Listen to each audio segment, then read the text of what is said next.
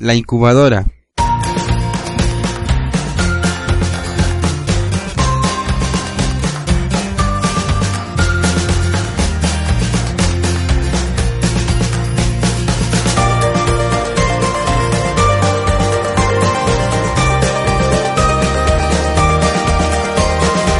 Buenas noches a nuestra querida audiencia. Una vez más acá, eh, servidor Gustavo Romero y mi amigo Alberto Mansuetti en el programa La Incubadora. Eh, un agradecimiento especial a Ricardo Fuentes Melo, director de Periodismo Sin Fronteras, y acá eh, agradeciéndole por el espacio radial que nos, que nos da, ¿no? Eh, también saludos a toda la, a la gente de el Foro Liberal de América Latina, ¿no? Y, y a los liberales clásicos de los cinco reformas. Profe, ¿cómo está? Buenas noches. Hola, buenas noches, Gustavo. Saludos para toda la audiencia de este espacio radial La Incubadora en Periodismo Sin Fronteras. Y buenos días y buenas tardes para quienes nos escuchan en diferido. Gustavo. Ajá, ajá. Hoy día vamos a tocar este el tema federalismo. Eh, vamos a hacer los tres federalismos a ver si nos alcanza el tiempo, si no lo tocamos en el siguiente programa también, ¿no? Eh, bueno, comentar que es interesante el tema del federalismo, ¿no? Cuando uno ve este tema, eh, se da cuenta que es totalmente contrario al sistema que tenemos ahorita, ¿no? Eh, un tema centralizado, un tema que, eh, que quiere eh, gobernar todo de man a través de leyes, eh, como decir, y, y hay el extremo, ¿no? el totalitario, un gobierno totalitario, ¿no? Este depende de, de la autonomía, autarquía basándose en, en gobiernos municipales, ¿no? Entonces, profe, eh, haciendo esa pequeña introducción, me gustaría que nos ampliara el tema. Ok, vamos a hablar del federalismo. En el Centro del Liberalismo Clásico tenemos para el orden municipal las ocho propuestas. Okay, usted las puede consultar en la página web del Foro Liberal de América Latina.org. Todo seguido, Foro Liberal de América Latina.org. Ahí puede consultar todos nuestros documentos, nuestros textos, las bases y propuestas del movimiento Cinco Reformas y también mis artículos y otros artículos que estamos incluyendo ahí, de otros autores. ¿Ok? Eh, y hoy hablaremos del federalismo, de los tres federalismos, el federalismo legal, el federalismo funcional y el, federalismo fiscal. Lo cual no hay en nuestros países. O hay de una manera muy recortada, o hay en el papel nada más, pero en la práctica no se cumplen esas disposiciones constitucionales y legales en favor de la autonomía y autarquía de los gobiernos municipales y regionales. Esto va a ser tema también de una reunión en Perú Nuevo el día 28 de este mes de septiembre de 2010, eh, perdón, de este mes de agosto 2016, ¿verdad, Gustavo? Sí, este Claudio Sola, amigo nuestro, está en común y en común este está eh, organizando, ¿no? Un, una reunión en un lindo hotel eh, creo que es el Four Points de el hotel, eh, un hotel en Miraflores. Entonces está eh, haciendo la invitación general, ¿no? Y está, eh, están, está convocando de diferentes sitios del Perú, aquí, eh, por ejemplo, en las, eh, en, el interior del, en el interior del país, en los departamentos, por ejemplo, de, han confirmado creo de Puno, de Cusco, y, y, ahorita no me acuerdo exactamente, pero hay varios, varios que han confirmado ya del interior del país. Entonces lo que se quiere hacer es proponer a los que se quieren lanzar a los municipios, para el gobierno municipal, eh, que, que sepan que hay una propuesta liberal, ¿no? En donde se puede hacer, eh, liberar en la medida que se pueda en los gobiernos municipales a las personas que quieren progresar, ¿no? A los ambulantes, a la gente que se dedica al comercio, a los que tienen sus casas eh, que están abrumadas de leyes injustas que ya que ya hay leyes injustas y demasiadas eh, eh, propagadas y hechas por el gobierno central entonces además de esas leyes que están hechas por el gobierno central y, que se las aplican a, a todos los ciudadanos. Encima hay leyes, más leyes de parte del gobierno municipal y esas cosas de las de que hace el gobierno municipal la queremos retirar, ¿no? Para liberar en la medida que se pueda, lo más que se pueda, al ciudadano para que no esté tan cargado ni tan pesado de, de tantas leyes que uno quiere poner un comercio simple, una tienda y va, tiene que tener el permiso del municipio, el, el permiso de tal o cual institución estatal, ¿no? Y es demasiado, ¿no? Este, entonces, este, eso queremos liberar, ¿no? Ok, eh, mm, sobre las ocho propuestas eh, en el orden municipal no vamos a hablar ahora porque ya hicimos un programa. Estos programas son grabados y se pueden conseguir en la radio 5R internacional o a través de Periodismo Sin Frontera. También creo que los está poniendo Daniel Cordero en la página eh, Foro Liberal de América Latina.org. Hoy vamos a hablar de los tres federalismos. Como digo, el federalismo legal, federalismo funcional y federalismo eh, fiscal. Entonces, eh, vamos a hablar también el día 28 en esa reunión. Claudio me ha invitado a hacer una breve exposición del tema.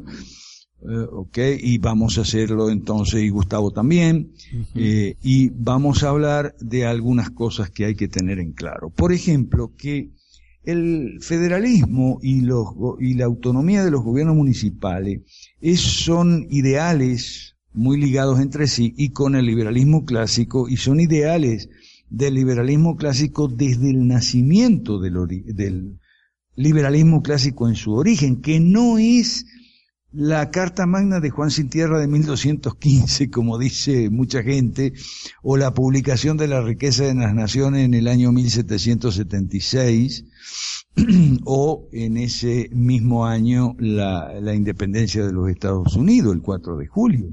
La gente cree que el liberalismo es algo que se originó en el mundo anglosajón, y no es así. El liberalismo es mucho más antiguo, el liberalismo clásico se originó en el mundo hispánico. Claro que era un mundo hispánico de tres culturas, la, eh, la España medieval, la cultura cristiana, eh, que era la cultura visigótica o visigoda, de ahí viene la palabra godo, ¿ok? La cultura cristiana visigoda y las en, en sus comunidades, principalmente en el norte del país. Después en el sur, principalmente, las comunidades musulmanas, ¿ok? Arábigas y de otros orígenes étnicos, pero que abrazaban el islamismo, en España, y también las comunidades judías que vivían regadas por toda la península, tanto en el norte como en el centro y en el sur. Entonces, eso, fue así desde el año 711, que fue la entrada de los musulmanes a, España hasta el año 1492 que los votaron, los sacaron. Pero durante casi 800 años los eh, judíos con los cristianos y los musulmanes convivieron pacíficamente, claro, no sin dificultad, no era una cosa así idílica y bucólica, no romántica, no sin dificultad, durante casi 800 años convivieron en la península, no había bombazos, no había degüello y esas cosas horrorosas que hay ahora cuando el Islam como religión está secuestrada por un movimiento político y militar de carácter terrorista, que hay que distinguir muy bien las dos cosas, que yo siempre hago. Entonces la cultura eh, judía, la, cultura cristiana y la cultura musulmana. Esa era la España de las tres culturas. Ahora, ¿cómo las comunidades podían convivir teniendo cosmovisiones muy diferentes y religiones muy diferentes y lenguas diferentes? Con un gobierno limitado o con una serie de gobiernos limitados. Los reinos, reinos taifas se llamaban los musulmanes, reinos cristianos se llamaban los del norte. ¿Ok? Y comunidades eh, rabínicas se llamaban las eh, judías alrededor de sus sinagogas. Entonces, ¿cómo convivían en paz y armonía? Más en relativa paz y armonía, ¿ok? Digo esto, relativa paz y armonía comparado con el salvajismo que hay ahora por todas partes, en el Medio Oriente y en todo el mundo, en Europa, en Estados Unidos, y los atentados y toda esa cosa. ¿Ok?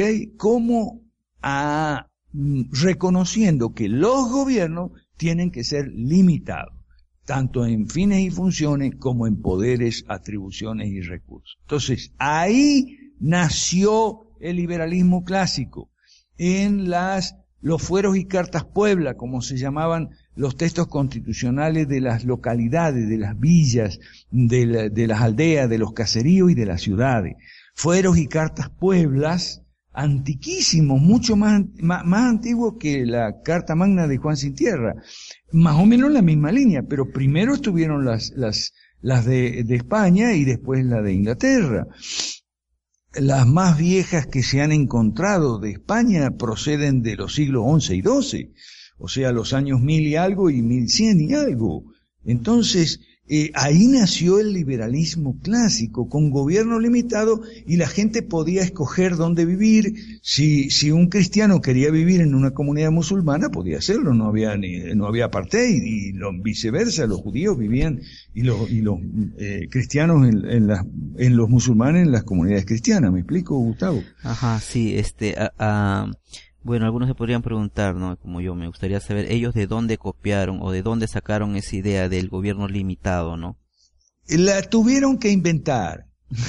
Ya. eh, ahora, se inspiraron en la Biblia. Ya. Ok. okay. ¿Por qué? Y, y, ambas cosas son ciertas y no son contradictorias. La tuvieron que inventar inspirado en la Biblia. Vamos a hablar. La Biblia es un libro reconocido por las tres grandes religiones monoteístas o teísticas que se llaman, el judaísmo, el cristianismo y el islam. ¿Ok? Eh, en sus cinco primeros libros, por lo menos. Es decir, que el Pentateuco, lo que los judíos llaman la Torah, eh, los cinco primeros libros de Génesis a Deuteronomio son libros reconocidos como autorizados, o sea, reconocidos como inspirados por Dios, tanto en, el, en, el, en la religión judía como en la cristiana y la musulmana. Entonces es importante porque esos cinco libros son los que contienen la ley, de ahí que se llama la Torah. Cuando nosotros leemos en los Salmos, por ejemplo, David cuando dice la ley, que me deleito en el conocimiento de la ley, todo, se refiere a los cinco primeros libros. Y cuando Así nuestro es. Señor Jesucristo nuestro Señor Jesucristo habla así, eh, o sea, la Torá son los cinco primeros libros y ahí están todas las leyes civiles y políticas y gubernativas. Así es. Es este, importante. Entonces las tres religiones reconocían ese libro. Había, ahora había que adaptarlo. Entonces, bueno, cada una lo adaptó según su cultura uh -huh. y su lenguaje. Entonces, okay. profe, entonces, profe, si uno va indagando eh, eh, la historia, la historia, la historia que, que, que, nos deberían enseñar en los colegios, en las universidades, eh, se, da, eh, se daría um, con el conocimiento de que Israel practicó ese gobierno limitado. ¿O no? Claro. Con la de acuerdo, claro, eso fue en la época de Moisés y en la época de los jueces. Ajá. Ahora bien, estamos hablando de España en el siglo de, en, entre los siglos 8 y 13. Ya, 8 de manera 13. que eh, estamos hablando de que tuvieron que inventar, no estaba todo en la Biblia. O sea, en, eh, tuvieron que inspirarse en la Biblia, sacar de la Biblia los principios fundamentales. Y el primer y fundamental principio de la Biblia es que el de esos cinco libros es que el gobierno tiene que ser limitado uh -huh. en funciones. O sea, no es un go gobierno para todo, gobierno para la educación, gobierno para la salud, gobierno para, para las cajas de jubilaciones, gobierno para el transporte. No. Ajá. No, el gobierno, eh, digamos como quien dice, eh, eh, nadie, nadie se ha puesto a pensar que no, los gobiernos no, no les gusta hacer como una este, visión y misión, ¿no? Que está de moda ese, esa, esa cosa de la visión sí, y misión, misión. ¿no? Sí. En una empresa, en una ONG, ¿cuál es la visión y la misión? Bueno, si nosotros preguntamos cuál es la visión y la misión del, de los gobiernos hoy en día en nuestra cultura, la gente se confundiría mucho, no sabría o le atribuiría a los gobiernos en la mentalidad estatista, digamos, en el concepto estatista, una cantidad enorme, una lista enorme de funciones eh, a los gobiernos, mientras que eh, en la Biblia eso no es así, entonces en España tampoco fue así. O sea, ningún gobierno podía reclamar poderes absolutos, digamos, tiránicos, totalitarios. Los gobiernos tenían funciones propias muy específicas, muy, muy definidas, muy pocas. Seguridad, justicia y obras de infraestructura, nada más. Entonces, cada, cada villa, cada caserío, cada ciudad, cada comunidad tenía sus propias leyes, aunque todas estaban inspiradas en la Biblia. ¿Ok? Las leyes rabínicas de la Mishnah, o sea, de lo que es el Talmud, del lado de los judíos, la, los cánones del lado de los cristianos, ¿ok? Y la, eh, las, em, eh, la ley sharia, que, que ahora uno menciona la ley sharia y la gente le da miedo, porque ya van a venir con las bombas de estos tipos. No, no, no. La ley sharia era la, la ley bíblica, este, acomodada a la cultura árabe y después a los otros países que se fueron islamizando, empezando por Persia, okay, este, Siria, que no eran países árabes, e, Egipto, Eso es la ley sharia. ¿Ok? Claro, a los terroristas les dan otra interpretación, pero esa es la ley sharia, de la misma manera que la ley canónica, ¿ok? Es la, y la ley, los códigos de derechos romanos cristianizados, código de, Justinianeo y demás, eran los cristianos y la ley, eh, como digo, rabínica, talmúdica, era la, ley bíblica eh, acomodada a la cultura judía. Entonces, eh, cada, cada ciudad tenía su gobierno, es el gobierno municipal, y, y había federaciones de ciudades, ahí viene el federalismo. ¿Qué quiere decir federación? Federación quiere decir entrar en un pacto. Entrar en un pacto donde los gobiernos, los gobiernos locales delegan funciones, competencias y autoridades en un gobierno local más amplio, de mayor alcance territorial y poblacional pero conservando las facultades y poderes no expresamente delegadas. Eso es muy importante. Entonces, ah, ese es el origen del federalismo y tiene mucho que ver con el gobierno limitado, porque estamos hablando de poder disperso, estamos hablando de un gobierno desconcentrado, todo lo contrario de lo que tenemos ahora, ¿verdad, Gustavo, en el Perú? Sí, porque acá quieren este, ¿cómo se llama? Descentralizar, ¿no? Pero ¿quién va a descentralizar? El, el, el a través de un poder central.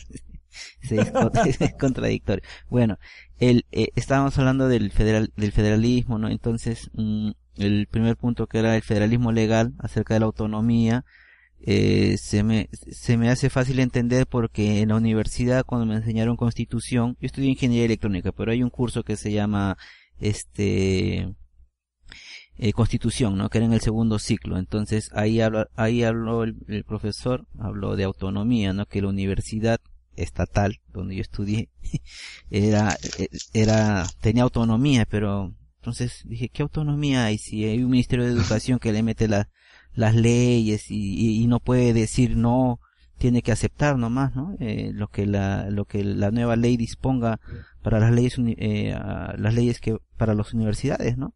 Entonces no hay ninguna autonomía, en, aunque él se refería a, más al tema de eh, que la universidad suple, se autoabastece de dinero, ¿no?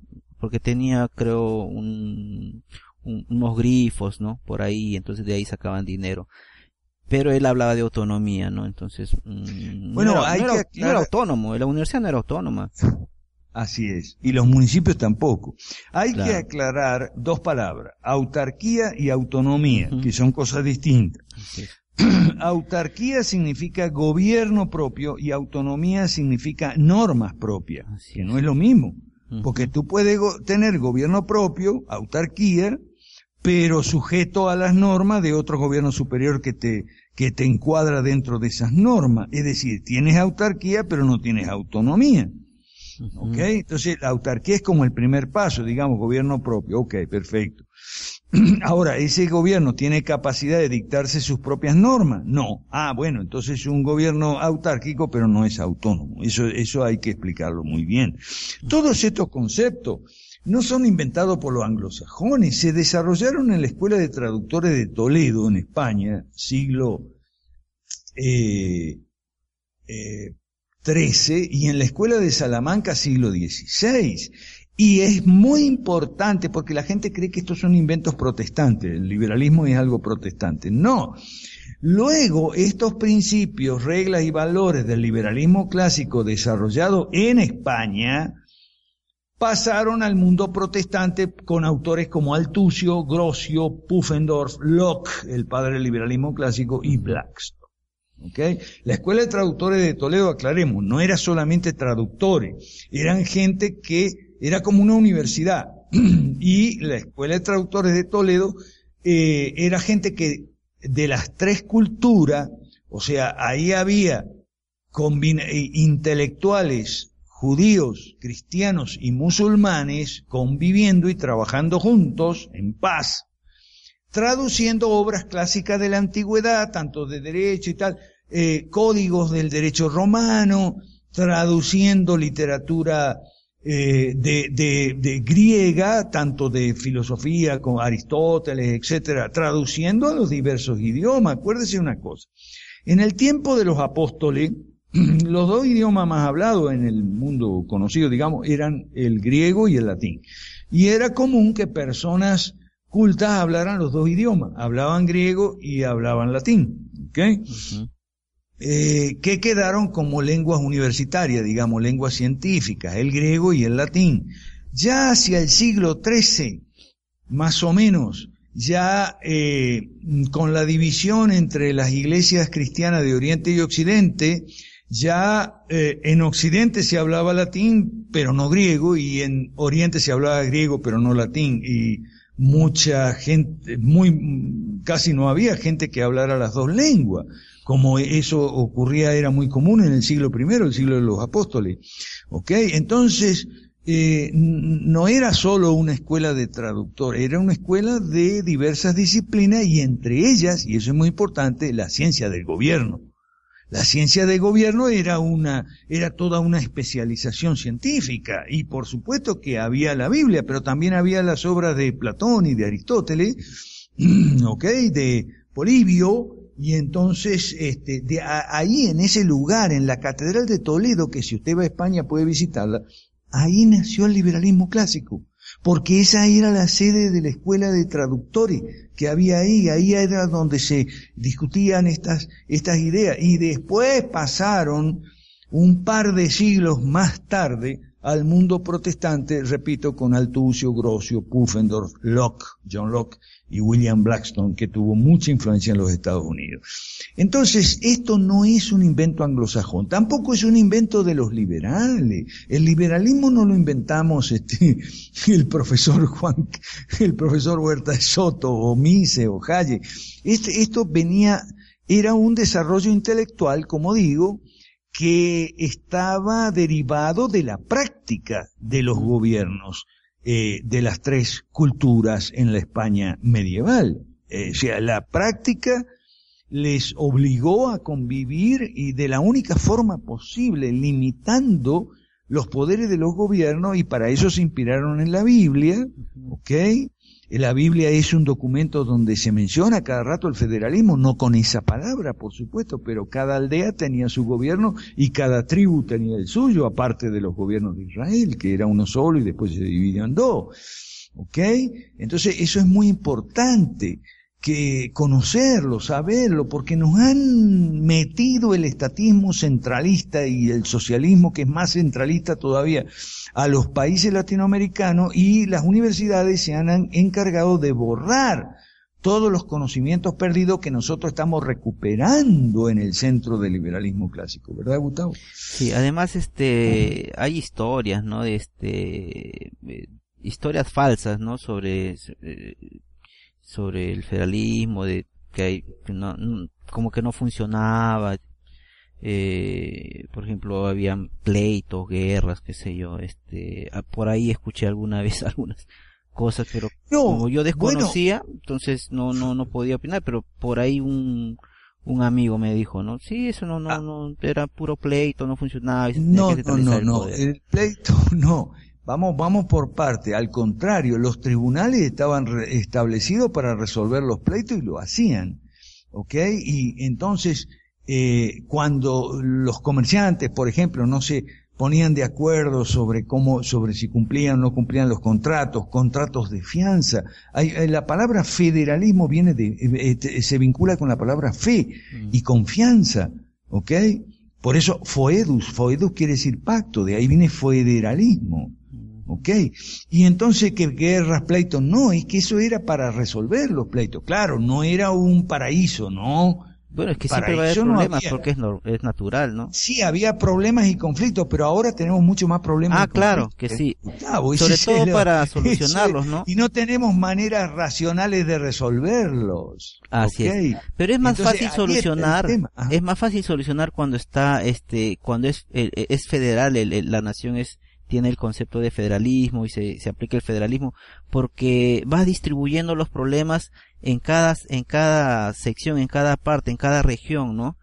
Eh, entonces es más fácil, más fácil de, de, solucionar. Distribuyes todos los problemas en cada, en cada autoridad y cada autoridad va haciendo el, eh, la solución del problema, ¿no? Pero acá con un poder central todos los problemas se van hacia el centro y no se puede resolver, pues son tremendas cantidades, ¿no? De, de, de, de problemas y grandes y con unas leyes complejas y contradictorias encima, entonces es imposible hacer justicia de, de manera centralizada, ¿no? Como lo es ahora, pero sí eh, centralizada en pequeñas partes, por decirlo así, ¿no? Por ejemplo, acá en Perú sería por regiones, por, por municipalidades, ¿no? Por distritos. Así Me parece más fácil. Entonces, eh, como digo, nosotros en el Centro de Liberalismo Clásico hacemos también muchas encuestas y todos estos estas eh, estudios y eh, estas propuestas nuestras se basan en estudios. Hacemos estudios sobre las necesidades reales de la población, que no son las demandas ideopolíticas. O sea, cuando tú le preguntas a la gente qué quiere usted del Estado, ah, yo quiero que me dé educación gratis, yo quiero que me dé salud gratis. Esas son demandas ideopolíticas. Y hay que distinguirlas de las necesidades reales de la población. ¿Cuáles son las necesidades reales de la población? Educación y salud. Ahora, eh, el socialismo te dice que el Estado te va a dar y te va a dar gratis. No, un momentito, esas son demandas ideopolíticas. Eso da, origen, esas promesas falsas y engañosas dan origen a las demandas ideopolíticas.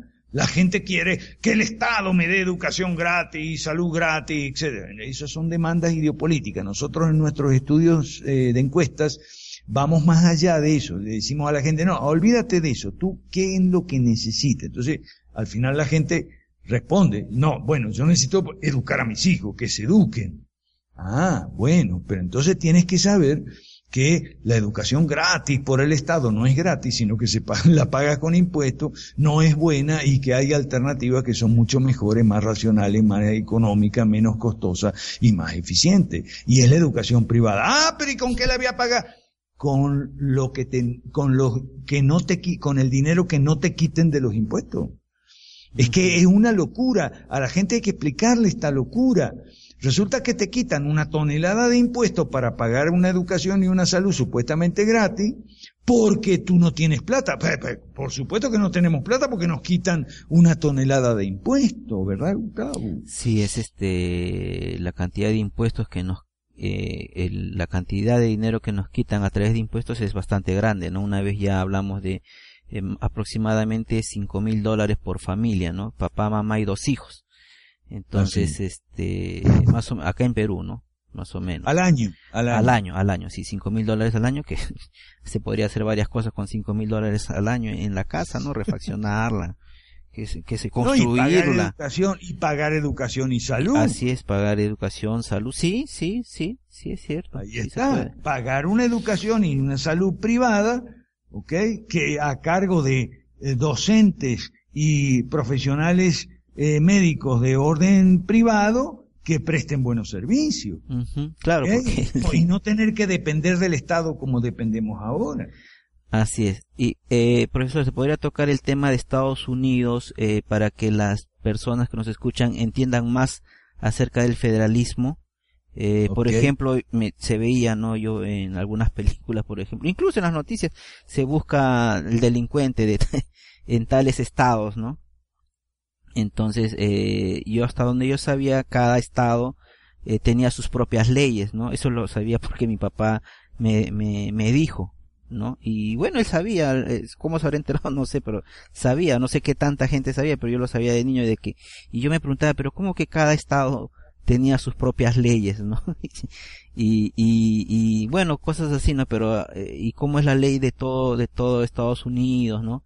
Ahora no sé si mi papá se refería a ese Estados Unidos a, eh, del año, por decir, 90, 80, o cómo será ahora y o se o mi papá habrá escuchado y habrá me habrá pasado la información de lo que él escuchó en su niñez de repente no y etcétera. Entonces me mm, gustaría ver un poco de la historia de Estados Unidos saber cómo funcionaba ahí y es, es muy simple eh, Gustavo. Eh, los eh, no no este sistema funcionaba en las 13 colonias de los Estados Unidos cuando eran colonias británicas, después en 1776 ya dijimos se independizaron y este sistema siguió funcionando. Ellos cambiaron el gobierno de Londres por un gobierno eh, nacional que no se llamaba central, porque eso de llamar central es indicativo del centralismo imperante, horroroso que hay, excesivo, abusivo. ¿Cómo llamarle central al gobierno nacional? El gobierno nacional no es central, porque pareciera entonces que los gobiernos de las regiones y de los municipios son periféricos. ¿Qué? Porque el otro es central, entonces estos deben ser periféricos. No, no, no, no. Eso son cosas del estatismo y del socialismo que nos impuso esa centralización horrorosa. En Estados Unidos no era así, eh, tampoco lo era así en, la, en Holanda y las otras provincias unidas de los Países Bajos, ¿okay? que ahora es Holanda y Bélgica. Ah, tampoco era así en los cantones suizos, ¿okay? Eso es importante. No estamos hablando de cosas inventadas que inventamos los extremistas liberales que siempre somos radicales. No, no, no. Eran instituciones que funcionaban en esos países y funcionaban muy bien. Eran instituciones exitosas. ¿Ok? Estamos estudiando en el Centro de Liberalismo Clásico también la Escuela de Economía Institucional del Premio Nobel Douglas North que nos habla muy bien sobre la historia de las instituciones y cómo hay instituciones mejores y peores y cómo las instituciones cambian, solo que en algunos casos cambian de instituciones malas a buenas y en otras cambian de instituciones buenas a malas.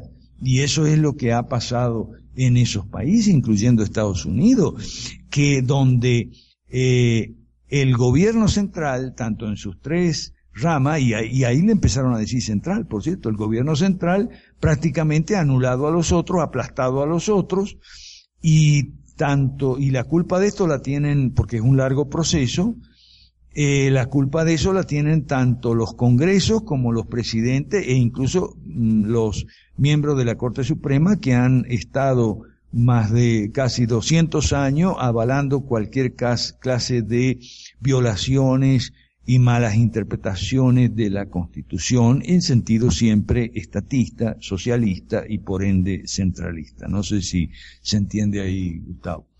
Eh, sí, sí, bueno, parte, ha dado bastantes datos, ¿no? De la parte de, bastante historia, bueno, bastantes datos dado, ¿no? De países de, que han funcionado ya en, Europa y han aplicado el, Así el sistema federal, ¿no? Eh... Y, en, y en los países actuales, entre los países actuales, incluso en un país muy socialista como es el Canadá, todavía sobreviven algunas instituciones federales, las distintas provincias, se llaman allá los, los territorios subnacionales, eh, tienen eh, fueros propios, digamos, ¿no?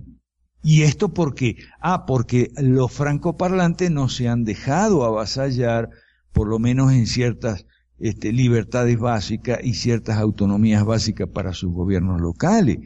Acorde, en, en, no se han dejado avasallar por los angloparlantes, ¿no? Entonces, todo esto tiene, todo esto es muy antiguo en su origen, pero tiene una, una eh, candente actualidad, actualidad. ¿Por qué digo la palabra candente? Bueno, porque en España, ¿ah? En España están todavía los autonomistas locales peleando contra el gobierno central.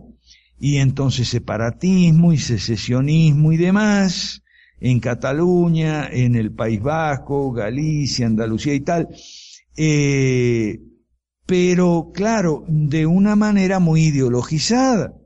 ¿ok? Porque los socialistas españoles de todas las regiones dicen lo que siempre dicen los socialistas, no, el socialismo no funciona en todo el país, vamos a este, tener territorios propios, los vascos, los eh, catalanes y los gallegos, y entonces vamos a poder hacer un socialismo chiquito y un socialismo chiquito sí va a funcionar. Y no es así, todo lo contrario. El, el doctor Mises explica que el socialismo siempre es inviable, pero cuanto más chiquito sea el territorio y la población, es más inviable todavía, porque el socialismo se basa en la autarquía, o sea, económica, ¿no? Que no tiene nada que ver con la autarquía política que estamos hablando ahora a nivel municipal. Se basa en la idea utópica y, y tonta y anticientífica, irracional, ilógica y antinatural ¿ok? De que las actividades económicas deben quedarse encerradas en, eh, en, en, en, espacios determinados no abiertos al comercio exterior, al comercio internacional. Entonces, el doctor Mises dice, bueno, eh, para subsistir un territorio en una población por sí misma, sin depender del comercio internacional, cuanto más grande, cuanto más pequeña, más inviable. claro. Entonces, pero pero claro, como los socialistas no leen nada, no entienden nada, no, no han, no piensan, no razonan, no se dan cuenta que el socialismo en una, en una, mientras más pequeño es el territorio donde quieran imponer el socialismo y la población, peor va a ser la cosa. Claro, porque tienen menos, tienen menos recursos pues para producir. Estamos mal, estamos mal. Lo único que funciona es el liberalismo y el liberalismo se basa en los gobiernos limitados, gobiernos pequeños y además otra cosa, los, las funciones del gobierno, seguridad, justicia y obras de infraestructura, eh, en un sistema federal las cumple el gobierno local como primera y básica autoridad y en su defecto ¿ok? Interviene el gobierno regional subnacional y en su defecto, eso es el principio de subsidiariedad bien entendido, ¿ok? Entonces, eh, esa es la manera de resolver los problemas y los conflictos, localizando los problemas y los conflictos y prestando auxilios locales para resolver conflictos locales porque de otra manera los conflictos no se resuelven y se agravan. O sea, hay una escalada de conflictos. Mire las huelgas y los paros de los educadores y de los médicos y todo ese lío. En un sistema federal, si los médicos, los educadores tienen un conflicto, bueno, van al juez local y el juez local decide. Y entonces la parte que se siente agraviada o, eh, puede, si quiere, recurrir en alzada al, tribunal de alzada, o sea, recurrir en, eh, en, en, segunda instancia y aún también una tercera. O sea, porque en nuestros sistemas estatistas y socialistas y por lo tanto centralistas, quedan algunos resabios, quedan algo, lo que yo llamo la arqueología jurídica, o sea, quedan algunos resabios, algunos restos de instituciones federales y municipales, por ejemplo, lo que estoy mencionando a nivel judicial, ¿ok? Pero eso, como digo, está ideologizado, está politizado, entonces hay que expurgar para hacer, para, para hacer un sistema liberal clásico de gobierno hay que expurgar todas esas instituciones de la carga, tremenda carga ideológica y política partidista que muchas veces tienen. ¿Ok? Por eso es que nosotros proponemos las cinco reformas, que son, son inseparables, como, como eh, explicamos en el Centro del Liberalismo Clásico. No sé cómo andamos en el tiempo, Gustavo. Sí, todavía tenemos un poco de tiempo. Este, pero miren, ¿no? Hay que observar que cómo es todo lo contrario el sistema que nosotros estamos proponiendo que se ha aplicado en otros países, ¿no? Por ejemplo, el federalismo empodera, empodera al poder, al poder regional, al más eh, al más pequeño, ¿no? Entonces, de verdad tiene el poder para solucionar, para ejercer fuerza cuando hay, este, problemas, trifulcas, etcétera, ¿no? Eh, eh, a lo contrario del centralismo que, del central, poder centralista que no, no tiene la fuerza para contra contra los delincuentes no y, y, y acá yo puedo observar que el federalismo sí puede resolver porque le es más fácil también alcanzar el, el a los que causan problemas no Así es, es que fuerza es una cosa y tamaño es otra diferente. Un gobierno puede ser obeso y débil, eso lo explica muy, muy bien el doctor Mises también. Un gobierno puede ser obeso y débil, y puede ser pequeño y fuerte, y es más, cuanto más pequeño, más fuerte, en el sentido de que cuanto más circunscrito esté a sus funciones propias de seguridad, justicia y obras de infraestructura, más fuerte va a poder ser. Es importante en la escuela de economía institucional el, enforcement, la capacidad de eh, hacer, aplicar y cumplir a rajatabla las leyes buenas, o sea, las leyes justas y las decisiones justas de los de las autoridades judiciales basadas en esas leyes justas. Eso se llama enforcement. Entonces, eso lo tiene solo un gobierno fuerte. Y nosotros los liberales proponemos es un gobierno fuerte pero limitado. Y lo que hay ahora es todo lo contrario, es un gobierno obeso y débil. ¿Qué quiere decir débil? Ah, bueno, que es penetrable y es manipulable por la corrupción, por los gremialistas, por los intereses especiales, las empresas mercantilistas, etcétera, etcétera, etcétera. Entonces, cuando hablamos de cambio de sistema, es cambiar de un sistema actual, de un, donde el Estado es obeso y débil, complaciente frente a los intereses especiales, a un gobierno fuerte pero limitado, con capacidad de hacer cumplir sus decisiones justas. ¿okay? Eh, eh, eh, eso es una cosa que yo creo que los libertarios, entre comillas, los que hablan de la idea de la libertad, estos conceptos ellos no lo tienen claro. Uno, uno lee lo que producen en el, en el Cato, en el Instituto Juan de Mariana, ellos no tienen nada claro estos conceptos. Mm. Por eso entonces se embarran, se pierden, y la gente por supuesto que no los escucha ni los conoce. ¿Ok? Nosotros, en cambio, nos estamos dando a conocer con la gente. Esta reunión del 28 de, digo, 28 de agosto de este año, 16, para los que no escuchan en diferido, ¿ok? Esta reunión que tenemos programada en Lima, eh, donde muchos vamos a poder estar presentes a través de Internet. Nosotros usamos mucho la Internet. Usted puede buscar cinco reformas, buscar catálogo de leyes malas, buscar ocho propuestas municipales, eh, y también los tres federalismos en la internet y ahí va a haber mm, nuestro material. ¿Ok? Entonces, eh, como digo, lo que estamos haciendo en, en Perú y con Perú Nuevo y en eh, otros países de América Latina como Venezuela, Guatemala, Colombia, etcétera, Chile también, o sea, estamos nosotros impulsando y apoyando la creación de fuerzas y partidos políticos en toda América Latina, con planes de acción a mediano plazo, en base a las ideas y programas que desarrollamos en consulta permanente con autorizados referentes en cada materia. Por ejemplo, eh, consultamos mucho a la gente del Instituto Juan de Mariana, pero en economía. ¿Ok? Porque ellos saben mucho de economía sobre todo de la escuela austríaca, pero no saben nada de eh, lo que es el liberalismo clásico político, que es lo que estamos nosotros desarrollando y que también algunos llaman liberalismo clásico cristiano, ¿ok? Porque son muchos eh, autores cristianos que están eh, cultivando esta disciplina en Europa, en Estados Unidos y aquí mismo en América Latina nosotros, ¿verdad, Gustavo? Sí, sí, este... Bueno, profe, eh, a ver, ahora nos tocaría el tercer punto que es el federalismo fiscal, ¿no? ¿Cómo es que... Es que todo es al revés, Todo es, al, revés. En serio, ¿no? O sea, una, ¿cómo es? En el federalismo fiscal va a recaudar el impuesto el municipio, ¿no? mire, tenemos, tenemos que, que, que, nosotros usar la metáfora de, de, la media o de la camiseta. Tenemos, en América Latina tenemos las medias al revés, o las camisetas al revés, ¿ok?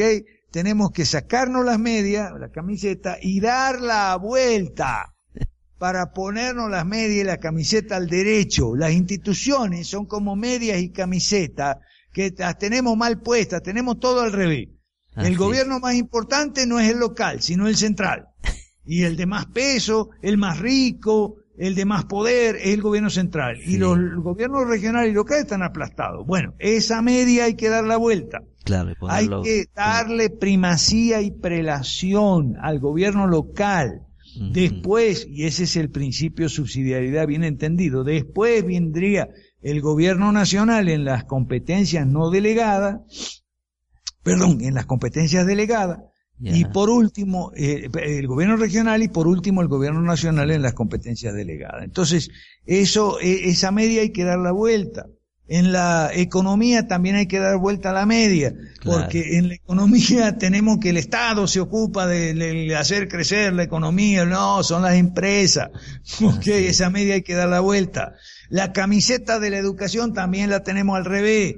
El Estado no es bueno para enseñar a los niños, ni a los jóvenes, ni a capacitar a los adultos. Entonces tenemos que dar vuelta a esa camiseta y pasar de una educación estatal a una educación privada, de una eh, educación controlada políticamente a una educación libre.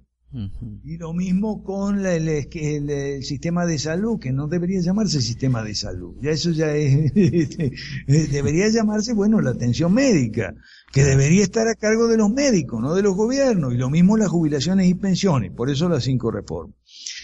Bueno, entonces, este, como ya estamos terminando, vamos a enunciar nada más, enumerar los tres eh, federalismos.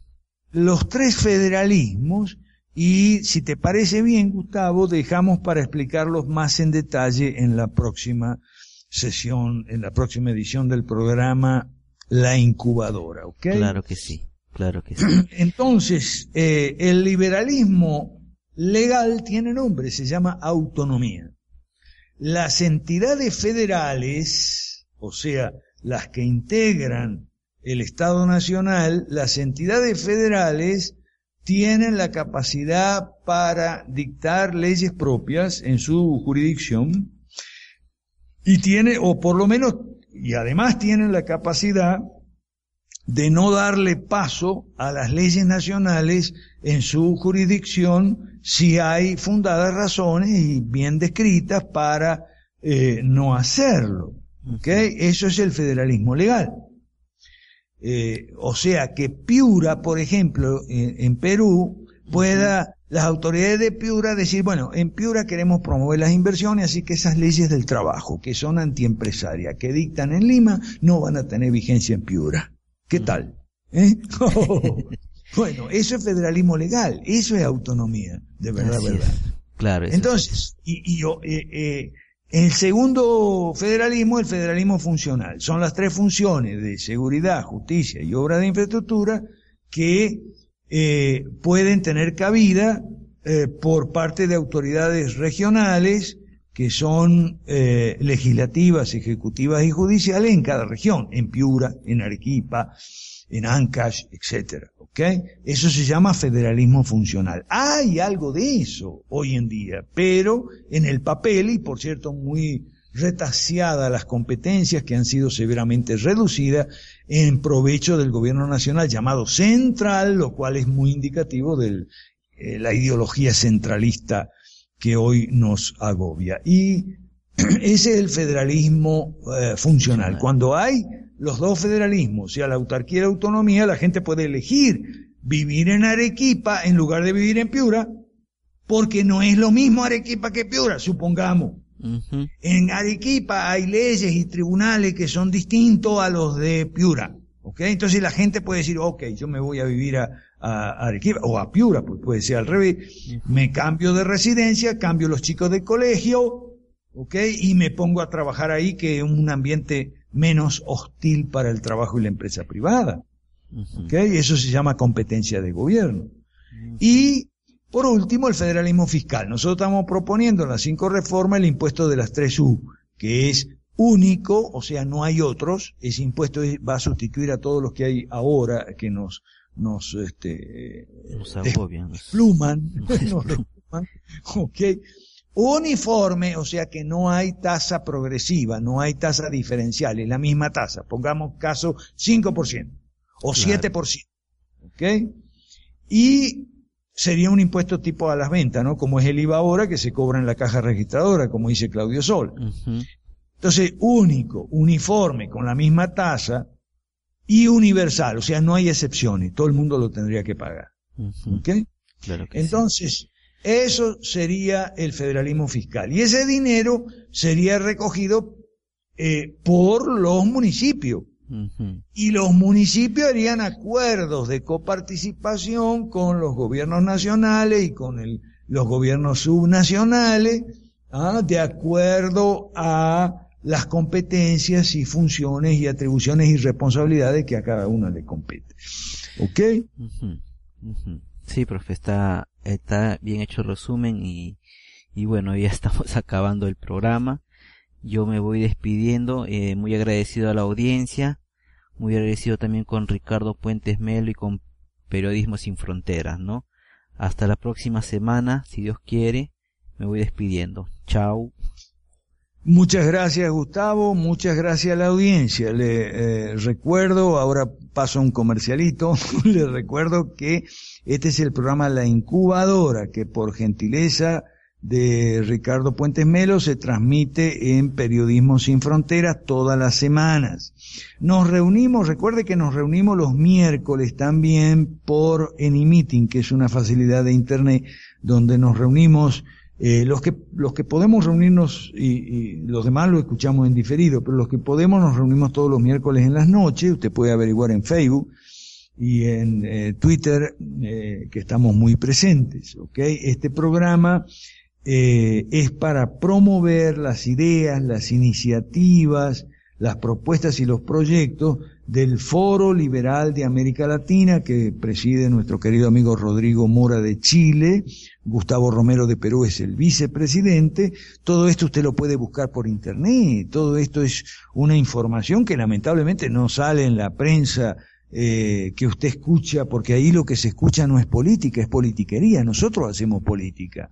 Lo que usted eh, cuando compra el periódico, cuando prende la radio las noticias o la, las eh, eh, televisión, encuentra noticias, bueno, encuentra noticias de politiquería, que el diputado tal dijo que el congresista cual o el ministro fulano, mengano, eran unos ladrones unos sinvergüenza y bla, bla, bla. Esas son noticias de la politiquería. O también encuentra adoctrinamiento ideológico por disfrazado de noticias. Entonces tiene noticias de la politiquería y, y, cuestiones que no son noticias, parecen noticias, pero son adoctrinamiento ideológico. Entonces hay que recurrir a Internet. Hoy nosotros los liberales clásicos para este proyecto dependemos muchísimo de la Internet, de toda la información que compartimos allí, ¿ok? este, tanto en página web como en blogs, como en redes sociales y en radio por internet. Puede buscar 5R Internacional también, que es la radio que hace Gustavo. Puede buscar Periodismo Sin Frontera. También hay una edición digital de Periodismo Sin Frontera, donde nuestro material tiene acogida. ¿Ok? Porque, como le digo, mire, si usted va a depender para su eh, dieta informativa de la televisión y la radio y la prensa escrita, oh, va a tener, va a estar informativamente desnutrido usted, muy desnutrido y apestado de ideología del sistema. O sea, le van a contagiar, le van a contaminar. Entonces, eh, eh, tiene que tener cuidado con la, la, la, la televisión, la radio y la prensa escrita, porque es eh, se ha comprobado que es perjudicial para la salud, ¿ok? Para la salud mental. para la salud mental, es tóxico. Bueno, este, muchas gracias Ricardo, muchas gracias audiencia, muchas gracias Gustavo, yo también me despido, será hasta la próxima, la semana que viene y búsquenos por internet. Un abrazo grande para todo el mundo y Dios les bendiga Ricardo. Ok, hasta luego, chao.